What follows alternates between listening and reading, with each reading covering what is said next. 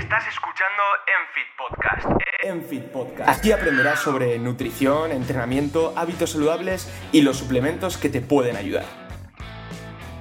Ideas efectivas a dosis efectivas.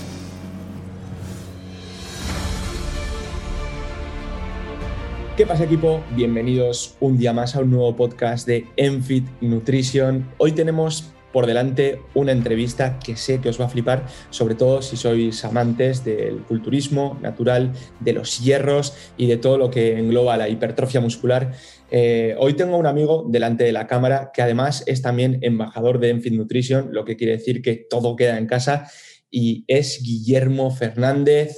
Tiene un proyecto que es GFit Coach, que seguramente conozcáis y si no seguís y no conocéis nada de esto, os dejaré aquí en la descripción eh, todas las redes sociales de Guille para que podáis echarle un vistazo y para que podáis ver todo lo que hace. Pero bueno, antes de que entréis en sus redes sociales, quiero que él mismo nos diga a qué se dedica, qué es lo que hace cuál es su especialidad y que le conozcáis un poquito más, porque ya os digo que esta entrevista va a tener muchísima chicha. Así que, Guille, es un placer tenerte por aquí. Eh, cuéntanos un poco quién eres y qué es lo que haces. Bueno, Nico, muchas gracias. Lo primero, tío, para mí es un placer. Es mi segundo podcast. la verdad es que no, no tengo esa repercusión todavía y me, me mola mucho y muchas gracias por la oportunidad. Eh, bueno, soy Guillermo Fernández, eh, un chico de 28 años de Zaragoza, ha estudiado CAFIZ, Ciencias y Actividades y del Deporte. También eh, he cursado el máster de la Universidad de Valladolid de Preparación Física de Alto Rendimiento, el de la Universidad de Cádiz de Nutrición Deportiva.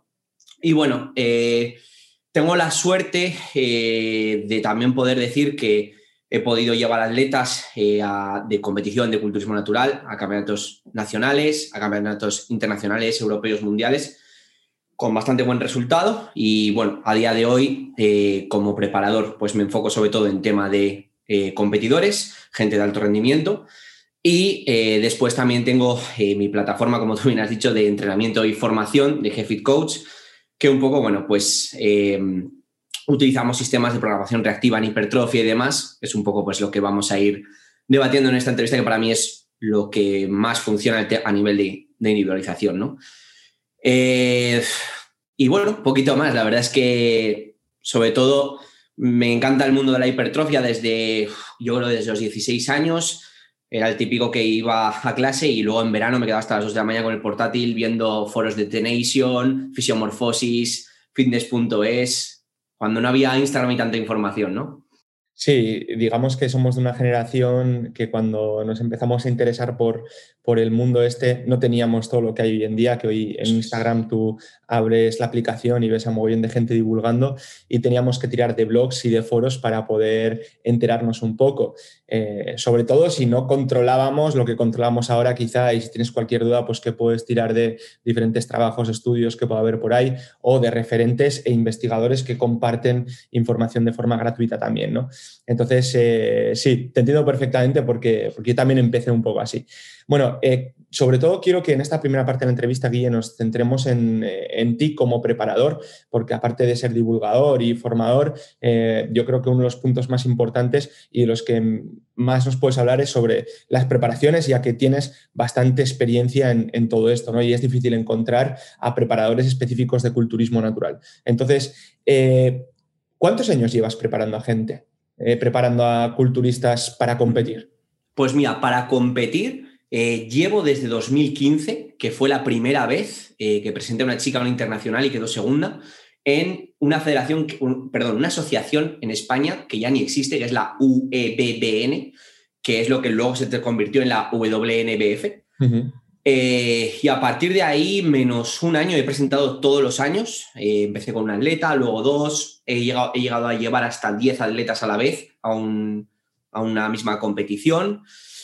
Y bueno, actualmente cuento con 17 competidores en mi equipo de competición. La verdad es que este año eh, tengo la suerte de poder decir que llevo tanto atletas profesionales de AECN como WF Pro, gente que ha ganado mundiales, que ha ganado europeos. Y la verdad es que estoy muy contento de que ese tipo de gente pues eh, venga un poco a, a mí a pulir, porque al final creo que un preparador que lleva gente de ese nivel ya no forma, sino que pule eh, detalles y que principalmente ahora me considero eso, creo que entrenador de atletas de competición. De hecho, eh, por lo que nos cuentas, yo creo que eres uno de los preparadores más grandes en cuanto a atletas de competición, o sea, que tienes uno de los equipos más grandes de, atletas de competición a nivel, a nivel nacional y eso es algo súper positivo porque, bueno, como sabes, Guille, también yo estoy asociado con Ivonne Superviola en un equipo que estamos, que estamos creando y creo que algo así se necesitaba a nivel nacional, que hubiera varios equipos diferentes que llevaran atletas eh, para competir, bien sean amateur o profesionales, porque en otros países ya se lleva haciendo desde hace mucho tiempo, pero aquí es como que faltaba un poco, ¿no? De hecho, creo que venimos más, eh, el culturismo natural es algo nuevo para todo el mundo aquí, que aunque ya lleve varios años y ahora empieza a ser un poco el auge, venimos más del culturismo tradicional con el uso de sustancias en otro tipo de federaciones o asociaciones. Y aquí, bueno, pues había como, o hay diferentes preparadores que llevan atletas, pero no tanto se ven equipos, ¿no? como los que estamos empezando a ver en el culturismo natural y creo que esto hace que el nivel suba muchísimo, porque al final estamos hablando de equipos con preparadores con experiencia, con preparadores con estudios, como en este caso puede ser tú, ¿no? Y que al final esto lo, lo que hace es subir el nivel de, de todo el panorama y eh, me parece súper positivo, tío. Sí, de hecho, en cuanto al nivel estoy 100% de acuerdo, porque al final, pues ya te digo, para 2015 que te pones a pensar y fue hace nada, Sí, sí, sí. Eh, tú pones seis años, que es al final el periodo de tiempo del que te estoy hablando, cualquier deporte y apenas ha evolucionado. Eh, en cambio, el culturismo natural en España es una barbaridad. Y es una barbaridad y yo lo noto porque yo saqué una, una, referencia muy buena que me gusta utilizar otros deportes. Y yo me acuerdo el primer año, el segundo año que presenté eh, ya dos atletas, presenté a, un chico que salió talla, talla peso de 23, 24 años, metro 85, 85, 87 kilos salió y arrasamos. O sea, al final no había Dios que le hiciera sombra, pero no salió con el culo rajado, no salió con unas estrías en el cuádriceps que te cagas, pero es verdad que salió lleno, salió seco. Eh, y es que era imposible hacer, hacer frente a esa persona hasta un internacional, ¿no? Donde nos pintaron, porque al final gente alemana, holandesa, belga, va otro rollo. Y ahora, yo el último mundial que tuvimos, eh, tuve una frase que, creo que es que además lo resume muy bien, que es, igual que Argentina no gana mundiales porque vas con Vanega a un mundial, que con todos mis respetos, pero no se puede ir con el mediocentro de Sevilla a un mundial, eh, por mucho que tengas a Messi, ahora mismo, por mucho que tengas una cosa que te destaque, ya el resto también tienen eso. Es decir, sube el nivel. Por mucho que vayas con un buen bombeo de hombros, ya el resto lo tienen. Por mucho que vayas seco, ya el resto lo tienen. Entonces, cada vez las cosas están más igualadas. Antes tú ibas a un pesaje y sabías quién iba a ganar, es decir, primero, segundo y tercero. Y yo ahora veo categorías con 15 tíos, digo, es que no sé quién coño va a ganar, porque depende de cómo carguen, depende de cómo bomben, depende de cómo poseen, depende de lo que critiquen, o sea, de lo que puntúen los jueces, puede estar en una cosa u otra. Y creo que eso es que, mm, no es por echarnos flores, pero creo que los preparadores al final estamos, sobre todo, quizás eh, también divulgadores de que estáis abriendo los ojos, de que no hay que preparar de la misma manera, eh, porque al final la base muscular ya estaba ahí. En seis años no ha salido una generación nueva que de repente se ha echado 10 kilos de masa muscular encima. Es que las puestas a punto ya no restan tanto como antes. Totalmente de acuerdo. Y además luego también contamos con un punto que es eh, que cada vez hay más gente que se quiere dedicar al culturismo natural. Entonces, como hay más gente, pues sale más gente fuerte es lo que dices, no es que se hayan echado 10 kilos de más músculo encima, sino que hay más gente que lo practica y por lo tanto hay gente con, mucho más nivel. Y esto es súper es interesante y súper guapo. O sea, ir a un campeonato y no saber en el backstage quién es el que va a ganar, eso ya es mucho, ¿no? Para lo que era antes quizá en el culturismo natural. Y esto hace que la competencia sea cada vez mayor y que se hagan cada vez más atletas eh, a competir en este tipo de categorías. Guille, ¿qué es para ti el culturismo natural? A ver, yo una de las cosas que me gusta, ¿vale? Porque al final lo, digo muchas veces con el jefe, es que yo no quiero competir. Eh, para mí el culturismo natural no deja de ser eh, la búsqueda de la máxima hipertrofia y realmente porque al final es un poco lo que se puntúa, ¿no? Con distintos matices que ahora comentaré. Entonces, para mí, cualquier persona que quiera buscar una hipertrofia a un nivel un poco más mm, avanzado de lo que en los propios dos, tres años de entrenamiento te dan, debería de, eh, decir, yo practico culturismo natural.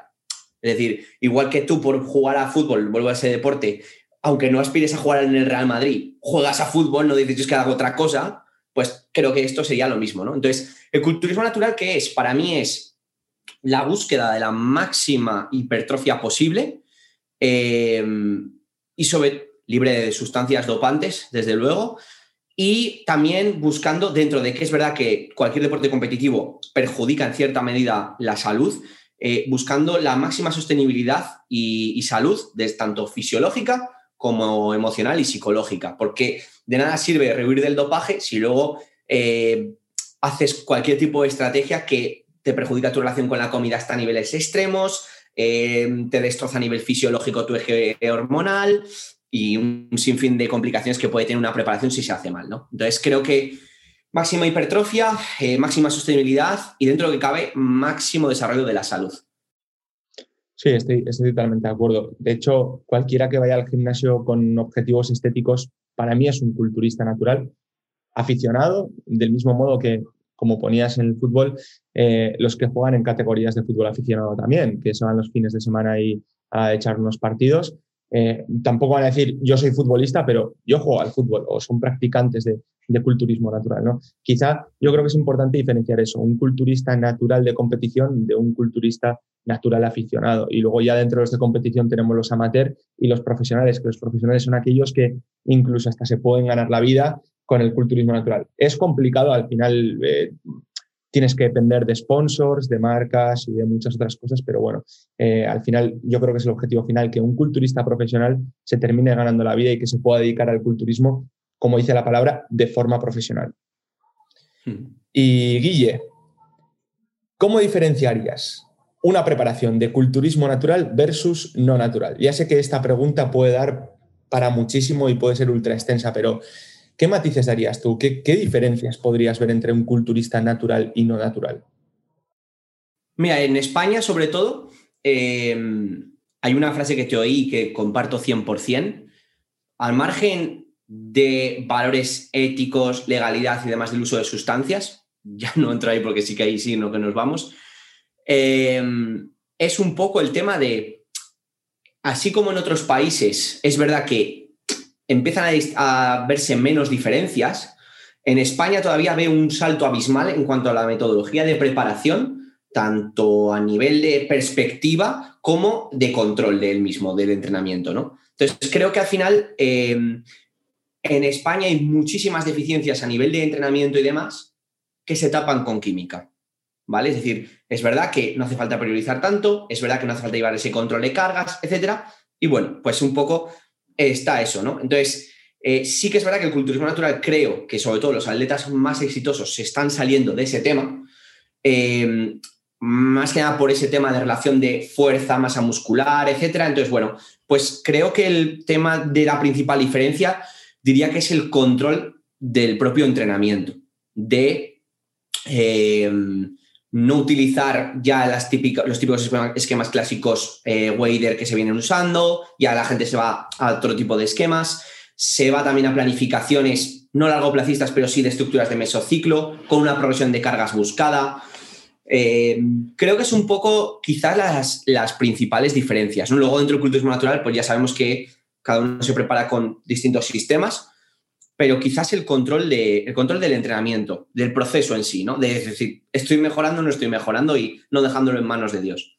Sí, un poco la importancia que es el entrenamiento, que quizá en el culturismo no, natural se va a entrenar a reventar. Muchas veces vemos, no, yo voy al gimnasio y lo doy todo, que también lo tienes que dar todo en el culturismo natural, pero quizá con lo que dices tú, con un esquema, una idea programada importante, porque muchas veces vemos ¿no? el hecho de decir, pues hoy que toca entrenar, hoy espalda, pues hoy hago esto, hoy hago esto otro. No, realmente nosotros tenemos ya, independientemente de la metodología que, que estés siguiendo, tú ya tienes programado el entrenamiento, sabes lo que te va a tocar, eh, tienes referencias de las cargas que has movido, a las repeticiones, al, grado de esfuerzo y en la siguiente sesión sabes qué es lo que te toca hacer también, ¿no? Quizá esta mm. es la mayor diferencia entre un culturista natural y no natural.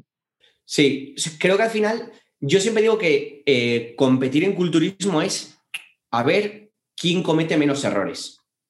Es decir, eh, todo el mundo sale siempre con un plan súper detallado, o al menos eso lo parece, pero creo que al final, eh, conforme pasa el tiempo, ese plan, si no es bueno, se destapa. tienes que empezar a correr, tienes que empezar a añadir cosas, tienes que, bueno, vas cometiendo errores, ¿no? Me he pasado de volumen, eso no es gratis, te cuesta cierta adaptación y posible pérdida de masa muscular, me he pasado con el déficit, he calculado mal los, mal los tiempos, si no llego tengo que apretar, bueno, un poco todo, ¿no? Entonces, creo que al final un culturista natural juega con, para mí, tres variables. El nivel de masa muscular previo que tenías, el control de cargas, cargas entendido por carga externa, interna, volumen, selección de ejercicios, y tu, nutrición junto con el NIT para generar un déficit energético. Poco más, poco más, ¿no? La suplementación en ciertos momentos, pero sobre todo estas tres. Entonces, realmente cuando tú metes otra variable más que es determinante, no digo que estés exento de esfuerzo, pero es determinante, que es el control de la química, evidentemente, ¿dónde vas a invertir muchos más esfuerzos? En planificar bien una terapia. Entonces, nosotros no tenemos esa variable tan determinante y, por tanto, los plazos de tiempo se alargan y el control que tienes que tener en el resto de variables es, tiene que ser mucho mayor, porque no tienes otra que prepondere sobre las demás. Eso es, que pueda parchear incluso las demás, ¿no? Eso eh, es. Cosas que puedas hacer mal con la nutrición, por ejemplo, un culturista natural, si, si tiene que apretar porque ha calculado mal los tiempos y tiene que correr, la masa muscular que se va a llevar por delante va a ser importante, cosa que una persona que utilice ese soporte al final dice, mira, tío, pues paso hambre estas semanas que me quedan como hemos visto a muchos culturistas, ¿no? Que apenas comen o que meten esenciales y ya está, y dices, eso no puede hacer un culturista natural porque se carga toda la preparación. Entonces, pues bueno, eh, lo que dices tú, hay otra pata de la mesa que ellos tienen y que muchas veces soporta mucha más carga de la que debería soportar desde mi punto de vista. Eh, dejando esto así un poco de lado, estas diferencias, lo que sí que quiero que me, que me comentes, a ver para ti, ¿cuáles crees que son los pilares fundamentales para tener éxito a largo plazo en culturismo natural. Más o menos ya más comentaste un poco por encima, pero quiero que lo recalques un poco. Mira, para mí, eh, yo siempre soy un defensor de que lo mismo, ¿no? Tú en cualquier hobby que tienes en tu vida, eh, tienes que involucrarte. Es decir, nadie pide eh, saber pintar por cambiar a otro, otro hobby completamente distinto y decir, oye, imagínate que tú fueras profesor de pintura en eco dame un lienzo, dame un pincel y que yo pinto. Y dime si es que lo he hecho bien, ¿no? Pues al final un poco en las preparaciones de culturismo natural o de culturismo en general, pero volvemos un poco al, natural por nicharnos en lo nuestro. Eh, creo que esa gente está abocada al fracaso, experiencia personal como profesional, de gente que dime lo que tengo que hacer y, ya está. Creo que tienes que ser, eh, desarrollar una base de conocimientos como atleta para poder entender qué te está pasando. Entonces creo que tienes que tener esa base de conocimientos. Para mí es fundamental, a la par que te desarrollas como atleta a nivel físico, desarrollarte como atleta a nivel de conocimientos a nivel intelectual, formarte, no formarte como entrenador porque no lo vas a hacer, pero sí que, mm, joder, saber entender a tu entrenador, ¿no? Y en cualquier otro deporte también pasa. Eso lo primero. Lo segundo, eh, no tener prisa. Y cuando digo no tener prisa es eh, todos estamos muy fuertes con 10 kilos por encima de lo que deberíamos de estar. Pero realmente con el culo pelado, con el culo rajado, poca gente está fuerte. Entonces, em, currarte buenos fuera de temporada, currarte una buena relación con la comida, currarte una buena capacidad metabólica para que en el momento en que llegue a apretarte las tuercas estés tan estable que aunque te perjudique un poco, tengas esa mentalidad dura y poco alterable. Em, después, para mí, em, enamorarte del proceso. Es decir, creo que toda la gente eh, que he preparado que ha sido exitosa en esto y durante varios años es porque ya de por sí le gustaba entrenar. No van a por una chapita. De hecho, al final una chapita, de verdad, hay gente muy dura que te pasa por encima. Y es que sea el culmen a un proceso. Que para mí una preparación es como un autodescubrimiento de, a ver, ¿qué puedo hacer? Ya después hay un tío que te valora con una gente que has coincidido ese día, que puede ser que un día haya mejores o peores, y bueno, y quedas en el puesto que quedas, ¿no? Y a partir de ahí sí que puedes tener un feedback sobre puntos a mejorar, pero que de verdad, que suena tópico, pero que para mí creo que la competición es contra ti mismo. Porque creo que, bueno, yo puedo competir con gente también novata y ganar, y puedo salir en la misma categoría y que te venga uno que ha sido campeón de España, un máster, uno que tal, y quedar el último. Y no le quita valor a lo que yo he hecho, sobre todo si he mejorado mi versión anterior. Entonces, a largo plazo, para mí, ese mindset de saber qué es esto, a qué me estoy exponiendo y cómo voy a controlar el proceso para tener esa motivación cortoplacista, es decir, tener ese conocimiento, currarme también para que cada vez que me prepare no sea un tormento, un buen fuera de temporada para empezar en unas condiciones ideales y dentro de que es un deporte duro, no te voy a mentir, no sea el infierno y que encima te van a arrollar por mucho que sufras porque mm, parece que tienes que ganar porque haber sufrido mucho, pero no. Luego hay gente que sufre mucho menos y te arrolla por hacer las cosas mejor y que al final esto es un deporte eh, muy longevo. Eh, no engatilles competición tras competición, sobre todo ahora que está muy de moda por las redes sociales de no hay nada que dé más likes que una foto en tarima o que te llene el ego más que una foto en tarima, ¿no? De, y todo el mundo diciéndote lo fuerte que estás. Que lo hagas sobre todo por ese culmen del proceso a nivel personal. Yo, dentro de que, bueno, puede ser un refuerzo positivo eh, esa gente externa que te apoya, pero que lo hagas por ti. Para mí sería un poco sobre todo es a nivel estructura mental. Totalmente, totalmente de acuerdo con todos estos puntos, Guille. Eh, sobre todo que tenemos que mirar a largo plazo, que al final eh, es, no es un deporte como cualquier otro en el que las competiciones cada vez son más, porque ya estamos viendo ¿no? en modalidades deportivas como fútbol, básquet, deportes de equipo e incluso deportes individuales, que en una misma temporada hay muchísimas competiciones, muchísimos partidos y cada vez la, gente pide más y lo están haciendo. De hecho, en el culturismo tradicional o no natural del uso de sustancias, eh, también se tiende a competir mucho todas las temporadas, pero claro, estamos hablando de culturismo natural. Estamos hablando de que para que haya una mejora de un año a otro de competición, tienes que estar tiempo. Y tienes que estar tiempo no es tienes que estar un año, tienes que estar varios o tienes que estar más incluso. Mira, yo em, al final creo que hay dos tipos de deporte por catalogarlos a modo de pico de rendimiento, que es los de meseta, que se basa en tener una forma física eh, medio alta durante mucho tiempo, y es lo, difícil, que es tema del fútbol. Además, el profe Ortega nosotros nos dio una clase en el máster y lo decía, dice, si lo fácil es llegar eh, de pretemporada fuerte, todos los equipos llegan. Lo difícil es no caerse. mantener el rendimiento. Eso es. Eso es lo difícil en ese tipo de deportes. No un estado de forma, porque no hay un estado de forma excepcional. Es muy bueno durante mucho tiempo. El problema del culturismo natural es que tienes que tener un estado de forma excepcional, porque cualquier alteración a tomar por culo, y sobre todo en ya en ciertos niveles, durante un periodo breve de tiempo. Y al final, contra más alto es el pico, más, altas, más baja es la caída. Entonces, si tú quieres competir cada año, al final asumamos que necesitas como 25 o 30 semanas para generar una puesta a punto. Son seis meses. Te quedan otros seis meses que realmente hasta dentro de esos seis meses, casi, casi, que no estás ni en, ni en ese entorno de homeostasis completa que tendrías que estar para progresar. Con lo cual, cada año vas a estar, en el mejor de los casos, igual cuando hay gente que igual está compitiendo cada dos años o tres y está un poquito mejor que tú, un poquito mejor que tú.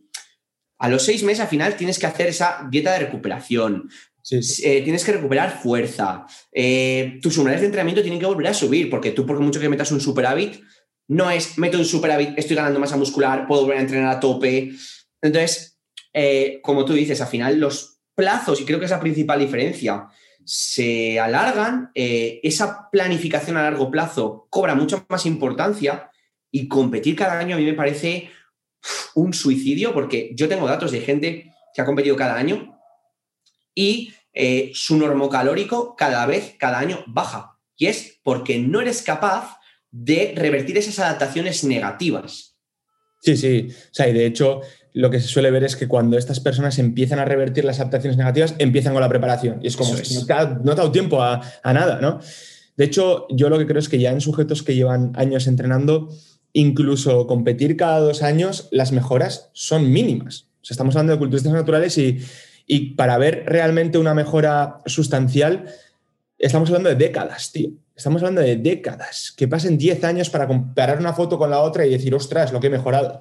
Porque igual tú compites en 2018 y compites otra en 2020 y dices, bueno, puede que haya mejorado y te dice, oh, pero si tengo dos kilos más en tarima, ya, pero dos kilos repartidos en todo el cuerpo. O sea que al final no, que, que, realmente para ver grandes diferencias no necesitas dos, necesitas cinco o necesitas seis. Y eso no se consigue en dos años, seguramente, y necesites más. Entonces, al final, esta es la cosa, ¿no? Luego, otro de los puntos que a mí, por ejemplo, personalmente me pasa es que yo nunca me veo como para empezar una preparación. El hecho de decir, me da miedo y digo, ostras, pero si empiezo ahora esta preparación y, y, realmente no he mejorado tanto como me esperaba, qué hundida, ¿no? Pero bueno, es algo que nos va a pasar siempre. Sí, yo de ahí creo que objetivizar el proceso es lo mejor que puedes hacer. Al final, tener ese locus de control, ¿no? De decir, bueno, mm, ¿qué variables son las o qué ítems son los que me dicen que estoy cumpliendo el objetivo? Igual que en, cuando estás en un superávit, te preocuparía si no tuvieras esa sobrecarga progresiva y demás, pese a que tú te ves peor en el espejo y no te preocupas a más mínimo porque ya lo racionalizas. Creo que en un fuera de temporada tienes que hacer lo mismo, de decir, vale, a paridad de pliegues, qué perímetros tenía el año anterior, qué perímetros tengo ahora, a paridad de peso corporal, cómo se me ve, cómo se me ve ahora.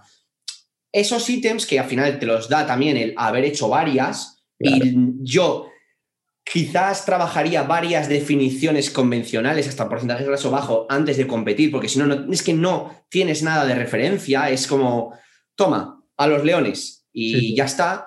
Entonces, creo que es un poco, al final, volvemos a lo mismo, ¿no? En definitiva, no correr y tener como cierta experiencia previa. Básicamente porque creo que hay dos cosas en una preparación que, que te pueden putear y que son dos muros bastante gordos. El primero, creo que todo el mundo lo sabe, que es ese set point, de decir, todos hemos bajado un porcentaje de grasa en el que solemos más o menos, alguna vez hemos estado o solíamos vivir en alguna época de nuestra vida, y a, partir, a raíz, hasta ahí se baja de forma sencilla en cuanto a esfuerzo, beneficio o progreso que tengo.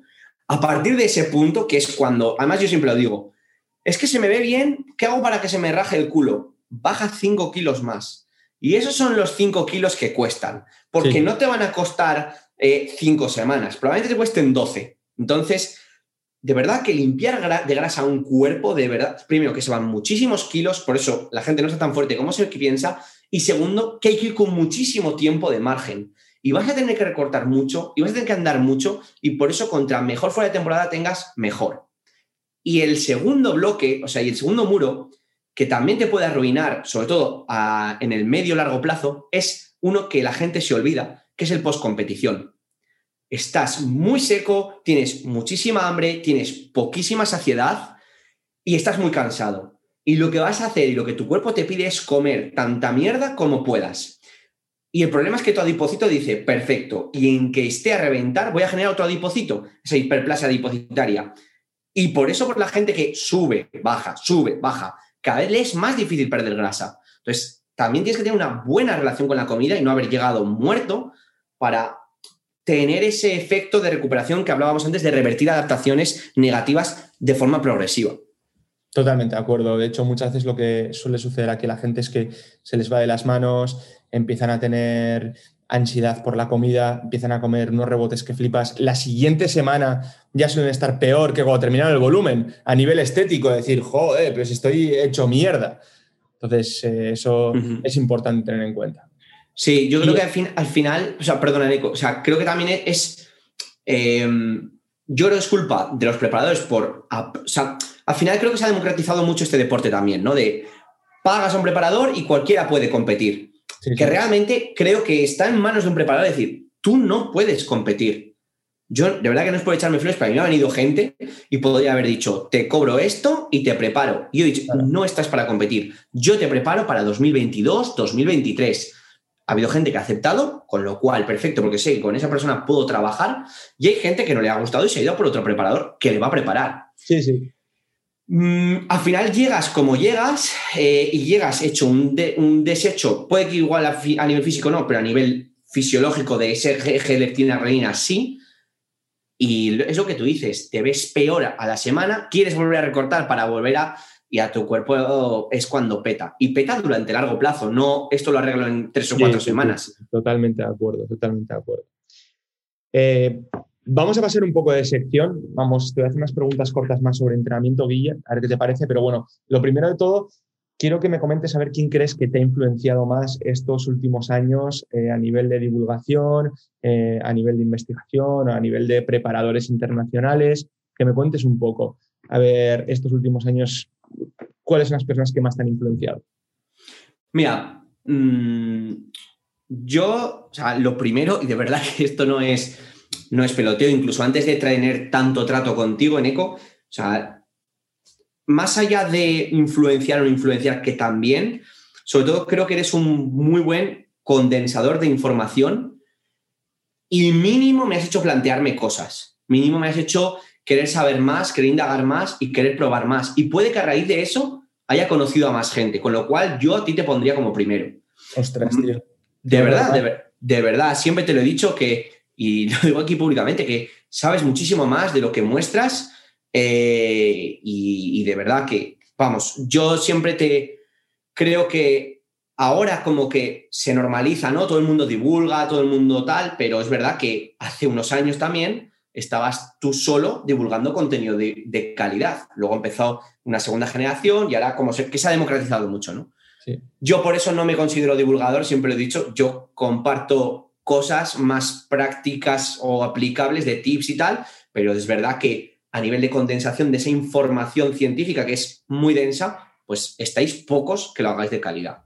Entonces, eh, tú en primer lugar de, pues quizás fuiste el primero que me animó a empezar a aumentar un poco el volumen de entrenamiento. Igual que hoy eh, he puesto como Joseca de, joder, fue el primero que dije, hostia, un rumano con 200 y pico kilos, se puede. Pues también contigo, joder, este tío está metiendo, eh, o sea, huir un poco de esa diferenciación de eh, culturismo no natural, entran así, por otros de una manera contraria, solo fuerza, solo no sé qué, pues quizás dije, joder, digo, igual Eneco tiene razón y, y nos estamos autolimitando en la capacidad de trabajo que podemos absorber, ¿no? De lo que, o sea, creo que a un nivel más reactivo. Si yo puedo absorber este trabajo y mejoro con esto, porque lo tengo todo controlado, ¿por qué no puedo hacerlo? ¿no? Entonces, me diste también esa reflexión. A partir de ahí fue cuando, sinceramente, me empecé a, interesar más por Mike, por Mike Israetel.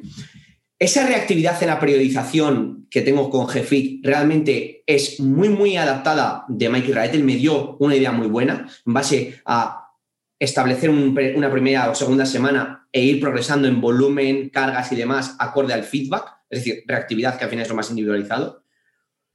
Y después, eh, al final yo me considero un Frankenstein, ¿no? O sea, el tema de mm, Jordan Peters con mantener la selección de ejercicios, con el porqué de cada ejercicio, Hypertrophy Coach con el tema de los perfiles de resistencia, AJ Morris con el tema el orden de los ejercicios a lo largo de la sesión, el tema de la precisión, el accountability que le llaman ellos. Eh, bueno, pues un poco quizás eh, todos esos conceptos, ¿no? Al final la escuela británica me gusta mucho a nivel de biomecánica, es verdad que a nivel de programación de entrenamiento, pues están muy sesgados, que creo que vienen mucho de Dorian Yates. Eh, y Mike Raetel lo mismo, a nivel de programación de hipertrofia, a nivel de mantener la técnica y demás, me encanta, pero es verdad que también están sesgados de otra manera. Entonces creo que al final... totalmente. Yo, bueno, muchas veces he hablado contigo, cada vez estoy menos sesgado, o eso pienso, e intento ser un Frankenstein de no hacer una cosa y estar mirando a la otra, sino intentar poner mi foco en, bueno, me voy a quedar con lo mejor de cada persona y montar, no un sistema, pero montar unos principios más equilibrados. Totalmente de acuerdo. Eh, al final, yo creo que también las influencias han venido por modas, por tiempos, ¿no? Eh, y, el poder saber identificar en cada momento qué puede llegar a ser una moda e incluso sacar cosas positivas, pero también ser conscientes de las cosas negativas que puede tener, yo creo que es clave para, formar tu propia metodología de trabajo, ¿no? Y no ir dando tumbos, como se suele ver, de ahora está Mike Israel de moda, pues hago lo mismo que hace él, ahora está Jordan Peters, pues hago totalmente lo contrario de lo que estaba haciendo y esto es lo mejor ahora. Eh, de repente eh, viene el coach Kasem ahora con otras cosas y entonces yo... No, yo creo que es importante eso, ser, ser críticos con lo, que, con lo que estamos viendo, con lo que se está divulgando a nivel internacional y coger lo mejor de, de cada cual. O sea, al final como decías tú, yo soy otro Frankenstein, ¿no? Yo tengo mis referentes a nivel de investigación, a nivel de entrenamiento, a nivel de tal, y yo voy cogiendo las cosas que más me interesan y que realmente creo que pueden ser más aplicables eh, e incluso teniendo tantas herramientas como las que podemos tener, dependiendo del individuo que yo vaya a entrenar o con el que vaya a trabajar, pues puedo tirar más de un sitio o puedo tirar más del otro, dependiendo de lo que esta persona le guste, eh, dependiendo de lo que quiera y dependiendo de, cómo sea, ¿no? Porque eso también es otro punto importante, que al final estamos trabajando con personas y, las personas también tienen gustos y no puedes em, eh, obligar, no, obligar, pero eh, implantar una metodología de trabajo que quizá no va del todo con esta persona. Es verdad también que si tú tienes una metodología de trabajo muy marcada, las personas que te van a venir a ti son personas que les gusta trabajar como tú preparas, que yo a eso le veo un punto positivo, pero por otro lado es como, mm, no sé, tío, para hacer lo que realmente tú ya vienes haciendo, pues para eso no contrates a este preparador. A ver, está claro que, te va a enseñar y que vas a aprender más cosas, pero, pero bueno, aunque tu filosofía de trabajo sea muy similar, yo creo que es importante que este preparador tenga herramientas para decir, mira, está muy bien que esta sea tu filosofía de trabajo y que te guste entrenar así, pero creo que te puede ir mejor hacer esto otro o pruébalo o lo que sea. Eh, coincido plenamente y además, al final yo por el perfil de, gente de competición que tengo, que es gente que ha obtenido resultados a su manera, no, de manera despectiva, sino con su metodología o su forma de entrenar, vienen porque al final tienen un problema que es que les falta X parte o tienen que o hasta aquí ha dado, pero es verdad que no les puedes decir todo lo que has hecho lo vamos a cambiar, porque sería, eh, vamos, muy arrogante por mi parte decir, es que todo lo que has hecho, aunque tengas un cuerpazo que te ha dado un mundial o un segundo puesto en un internacional, no sirve, ¿no? Entonces, creo que al final em, se trata de lo que tú dices, de, creo que hay unos principios básicos de entrenamiento te puedes volcar más hacia un lado, te puedes volcar más hacia el otro, o puedes tener ciertas cosas a nivel de aplicabilidad práctica que creas que interfieren más en esa aplicación de principios prácticos, ¿no? Pues al final, lo que hablamos siempre de volumen de entrenamiento, que hay gente que lo cuenta solo como series, si lo cuentas como repeticiones efectivas, pues quizás es la técnica, la selección de ejercicios, bueno, me da igual. Mm, pero es verdad que cuando tienes muchas herramientas y sobre todo llamas a distintos perfiles, porque yo al final aquí tengo gente que ha entrenado toda su vida con entrenamientos de bombeo, hay gente que es power builder y así y un sinfín, creo que em, también te nutres muchísimo mejor como preparador. De decir, hostia, voy a rasgarme las vestiduras para intentar mejorar el entrenamiento a esta tía o a este tío em, porque le falla X parte, pero respetando sus principios. Si yo tuviera una manera de trabajar, para mí sería súper sencillo, porque al final cuando tú trabajas, me lo invento, ¿eh? Como Jordan Peters, pull push legs o push pull legs, eh, un ejercicio, otro ejercicio, o sea, que es que con tres variantes de rutina prepararía todo el mundo.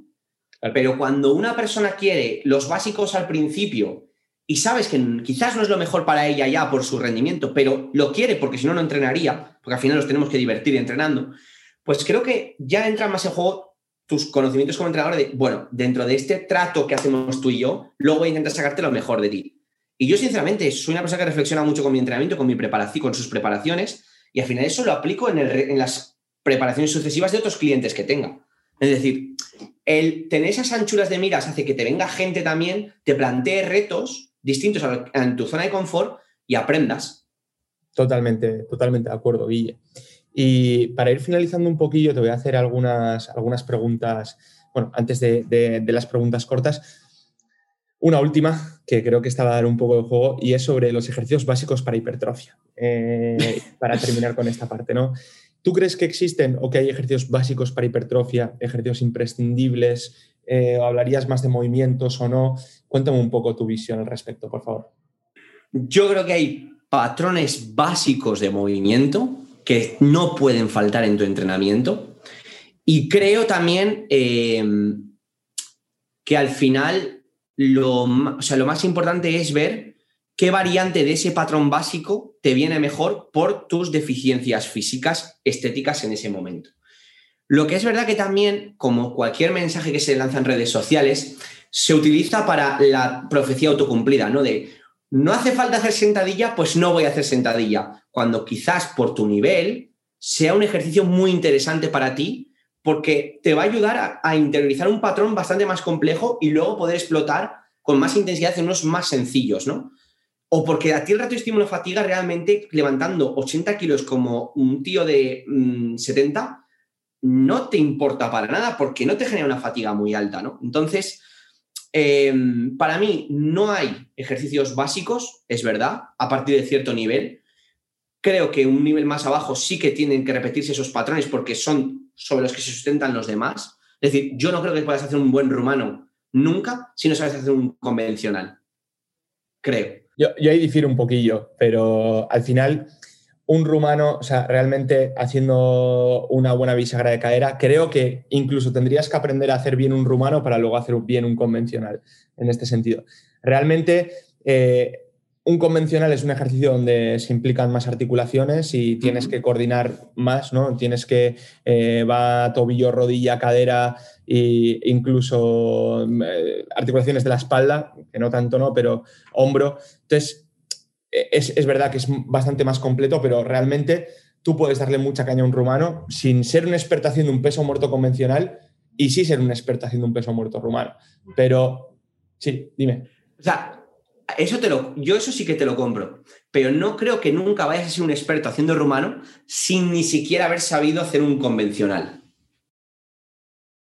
A ver, realmente si sabes hacer bien un rumano, también vas a saber hacer bien un convencional. O sea, quiero decir, yo, por ejemplo, eh, no me considero un experto en convencional, pero el rumano te lo puedo explotar mucho más. Realmente yo tengo un margen de mejora en el peso muerto convencional increíble porque no lo toco mucho. Y cuando he ido a hacer un convencional por haber mejorado en el rumano, lo he reventado. Quiero decir, eh, Creo que es importante saber hacer un peso muerto convencional. Eh, bueno, yo, por ejemplo, un sumo no tengo ni idea de hacerlo porque no lo he hecho nunca y, tendría que aprender a realizarlo, pero bueno, creo que es importante saber hacerlo, pero tampoco creo que sea eh, totalmente necesario en según qué casos. ¿no? Habrá personas que un convencional no le ayude y que no creo que sea importante que lo realice. Entonces, invertir tiempo en ser experto en un convencional me parece perder tiempo cuando realmente puedes invertir ese tiempo en hacerte experto en aquellos movimientos que realmente te van a hacer mejorar a ti. Entonces, comparto lo que dices, Guille, en el sentido de decir, todos tienen que saber hacer una sentadilla, todos tienen que saber hacer un peso muerto y todos tienen que saber hacer un, un empuje, una tracción, lo que sea, ¿no? Pero realmente tampoco creo que habría que llevar al nivel de tienes que hacerte un experto en un peso muerto convencional cuando realmente tienes otras variantes como puede ser un piernas rígidas o un rumano o lo que sea que le vaya a sacar tú más partido. Es verdad que habrá personas que le puedan sacar más partido al convencional incluso. Entonces va a depender del sujeto desde mi punto de vista. Sí, o sea, ahí sí que opino igual. Además, hay una frase que también dijiste tú. ¿Ves cómo al final eres un referente mío? Eh, me acuerdo que dijiste un poco además con ese debate, ¿no? De la técnica tiene que ser perfecta y luego no te centres en otra cosa hasta que tal. Es decir, ¿por qué no Vale, yo asumo que tengo que mejorar esto, pero ¿por qué no seguir con otras variables de entrenamiento también progresando, ¿no? Creo que con los ejercicios también pasa. Es decir, yo creo que cuando tú vas a un gimnasio, em, y además esto lo hablamos en uno de los feedback de, de Jefit, que las necesidades en cuanto a selección de ejercicios de una persona avanzada a una persona principiante son completamente opuestas. Me explico. Al final, cuando tú eres un avanzado, necesitas más volumen de entrenamiento. Y aunque es verdad que reclutes mejor las unidades motoras, es más eficiente y demás, creo que es mucho más interesante una extensión de hombro, dividirla en dos, en un remo en extensión y un jalón en extensión, ese jalón dividirlo en una extensión y una aducción, pero quizás una persona principiante o intermedia incluso, con un ejercicio más genérico, le valga, aunque solo sea un jalón prono en, en ese plano escapular, que ya estás trabajando esa extensión y esa aducción, ¿no? Totalmente. Pues creo que al final con un peso muerto pasa lo mismo. Es decir, me parece un ejercicio brutal porque toca tantísimos músculos, que es verdad que cuando eres avanzado eso te perjudica porque no estás trabajando en específico, que la especificidad es la regla número uno de cualquier deporte, pero es verdad que cuando eres tan principiante o tan intermedio, tienes tan capacidad de mejora que con ese volumen tan bajito y a nada que hagas después tres o cuatro cosas, es que mejoras. Eh, entonces, joder, llega un momento que es verdad que luego, por tu movilidad, porque al final no todo el mundo puede hacer una sentadilla, eh, porque ya tu crecimiento o tu rendimiento o lo que quieras de aprovechamiento de, de ejercicio o de sesión explota cuando en vez de la sentadilla metes una safety o metes una multipower o metes una jaca, me da igual. Vale, pues quizás ya puedes ir reorientando el entrenamiento de manera paulatina y progresiva, ¿no? no decir... El problema, y a lo que voy, es que es verdad que yo creo que no hay ejercicios básicos, creo que hay movimientos básicos. Es decir, si no quieres estar hecho a cachos, tienes que hacer una bisagra de cadera para que tus erectores, tu trapecio, tu culo y tus, isquios estén fuertes como piedras y no tengas un cacho aquí bien y otro aquí mal, pero que tienes que hacer, saber hacer una. Y probablemente, antes de empezar a hacer un rumano experto, creo que has tenido que pasar un proceso de, para saber que te va bien el rumano, haber conocido todas las bisagras de cadera posibles, ¿no? Sí, sí, estoy de acuerdo con ello. Em, entonces, yo creo que es un poco, voy a un poco a ese tema de que es verdad que se ha prostituido un poco el mensaje de no hay ejercicios básicos de hipertrofia. Pues como se me da mal hacer sentadilla porque soy un negado, voy a hacer sentadilla hack. Y el problema es que creo que tienes que al menos saber estabilizar una cadera en un patrón de sentadilla, insisto, que no tipo que sea sentadilla trasera, para luego sacar un rendimiento algo más específico. Estoy de acuerdo. Bueno, esto daría para mucho debate. Eh, quería ver tu punto de vista y que la gente lo, lo, capte. Ya más adelante podremos, podremos debatir sobre todo esto porque ahí al final tenemos puntos de vista muy similares, aunque pequeños matices que igual no estaríamos tan de acuerdo. Como, si, como siempre, yo, eh, yo estoy en un punto intermedio. O sea, decir, ni voy al dogma de ahora todo súper analítico, esto porque como la cadera está libre, el fallo técnico y el fallo muscular están muy dispares y demás, o al revés, ¿no? O es que o hace sentadillas, o sea, o la típica de, ¿conoces a alguien que levante 200 en sentadilla y tenga malas piernas? Tampoco conozco a nadie que haga 200 en jaca y tenga malas piernas, si nos ponemos así. Claro, claro, claro, claro. Y realmente una persona que seguramente mueva 200 en hack pueda tener piernas más grandes que uno de 200 en sentadilla. Es que depende de muchos otros factores y no, no podemos caer en eso. Eh, totalmente de acuerdo, Guille. O sea, de hecho, diferiría muy, muy poquito. Lo que digo, pequeños matices que podríamos dar, eh, pero aquí tú eres el protagonista. Así que, no, eh, me, me, parece perfecta la respuesta y la comparto. Para terminar, tres consejos que darías a una persona que se quiere dedicar a las preparaciones. ¿Cuáles crees tú que, sean, que son los tres consejos más importantes? Cuestionar siempre todo lo que sabes, lo primero.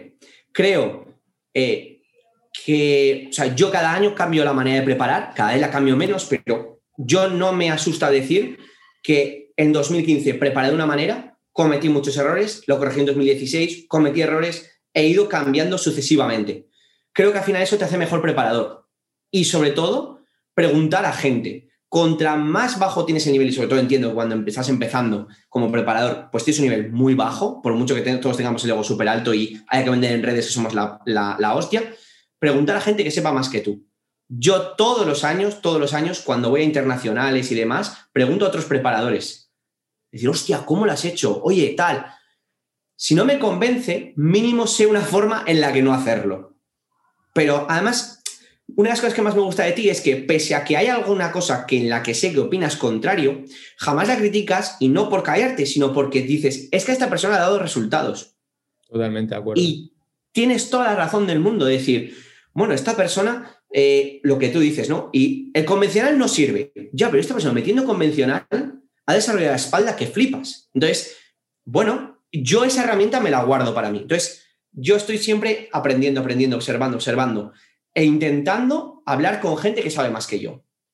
Y para mí, la arrogancia es un vicio que en esta profesión te sale súper caro a medio plazo. Es verdad que el ego te lo sube por las nubes, pero a mí no me, no me llama y no me convence. Entonces, lo primero es asumir que nunca sabes lo suficiente. Nunca. Y con esto además de múltiples fuentes. Me da igual que, pues te pongo en tu caso, ¿no? De que Eneco sea más divulgador o más eh, evidence-based, por ponerle una etiqueta. Yo hablo con Eneco y puede, lo que, además lo que dices tú, ¿no? Hay veces que no estamos de acuerdo del todo, pero es que a raíz de eso, y muchas veces te lo he dicho, para que me digan lo guapo que soy, lo bueno que soy, que tengo a mi madre y tengo a mi abuela que ya me lo dicen. Para otras cosas, voy a gente que discrepa. ¿Por qué discrepa? Y si me lo sabe rebatir, yo nunca voy con yo tengo razón y te lo voy a enseñar.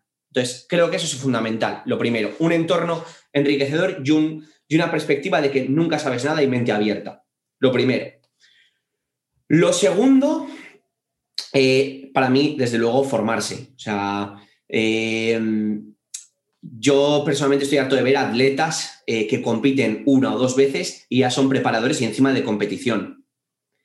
Eh, al final yo tengo la suerte de que no me quitan el pan, no me afecta a nivel personal, pero desde visto desde fuera, mm, pues al final creo que yo sé conducir de puta madre, me encanta, pero nunca no puedo decir que sea mecánico. ¿No? Entonces, bueno, un poco eso. Y la tercera, sí que creo eh, que tienes que mm, ser un apasionado de esto y también vivirlo, eh, vivirlo tú. Pero cuando digo vivirlo tú, no me refiero a vivir la experiencia y demás, sino intentar que cada día de entrenamiento aprender tú. Es decir, lo que hablábamos, ¿no? De por qué eh, no estoy progresando en este ejercicio, indagar, investigar. Y creo que al final no hay mejor aprendizaje que un diálogo interno sustentado en un contexto de aprendizaje teórico también, ¿no? Es decir, yo quiero evolucionar, quiero progresar, me encuentro ante diversos problemas que yo siempre digo que tu cuerpo no evoluciona porque tu, porque tu conocimiento no va a la par, de ahí a lo del primero de si quieres mejorar como atleta, mejora el conocimiento. Entonces, te, voy a investigar más para seguir evolucionando yo. Que al final, ¿por qué íbamos al Tenation, fisiomorfosis y fitness? Si yo tenía 18 años, era porque quería tener los brazos más grandes y no sabía cómo. Y eso me permitía cada vez ser más crítico, evidentemente dando palos de ciego, pero cada vez pues siendo un poco más preciso en, esos palos. Entonces, creo que también es fundamental el, no decir experimentar contigo mismo, pero que te encuentres problemas en tu desarrollo físico y que no te encuentres solo en una zona de confort.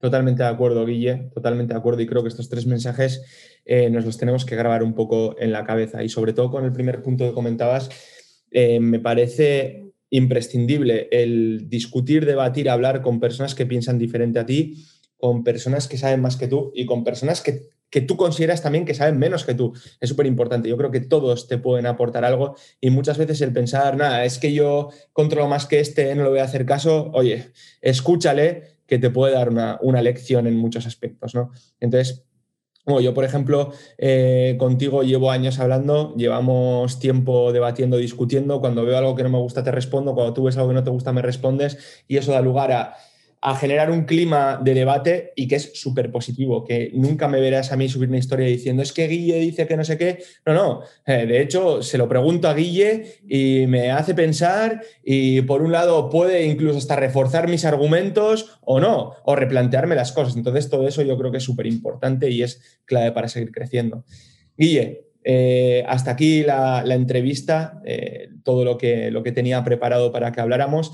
Bueno, en realidad tenía unas cuantas preguntas más, pero yo creo que si a la gente le gusta, podemos volver a hacer algo chulo, tío. Incluso hasta traer a más gente y generar un poco de debate sobre puntos interesantes, eh, ya que en Enfit también tenemos a, embajadores que piensan diferente en muchas cosas, ¿no? Y, y yo creo que puede ser muy enriquecedor.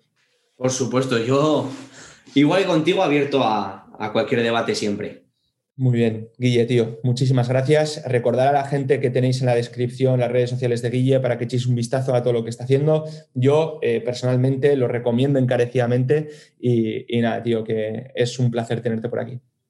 Muchísimas gracias, Eneco. De verdad que el placer es mío. Siempre que además hablamos tú y yo, pues aprendo y, joder, al final pues estoy en un rato entre amigos, ¿no? Así que de verdad que muchas gracias y muchas gracias a todos por por eh, usar una hora de vuestro tiempo en escucharnos.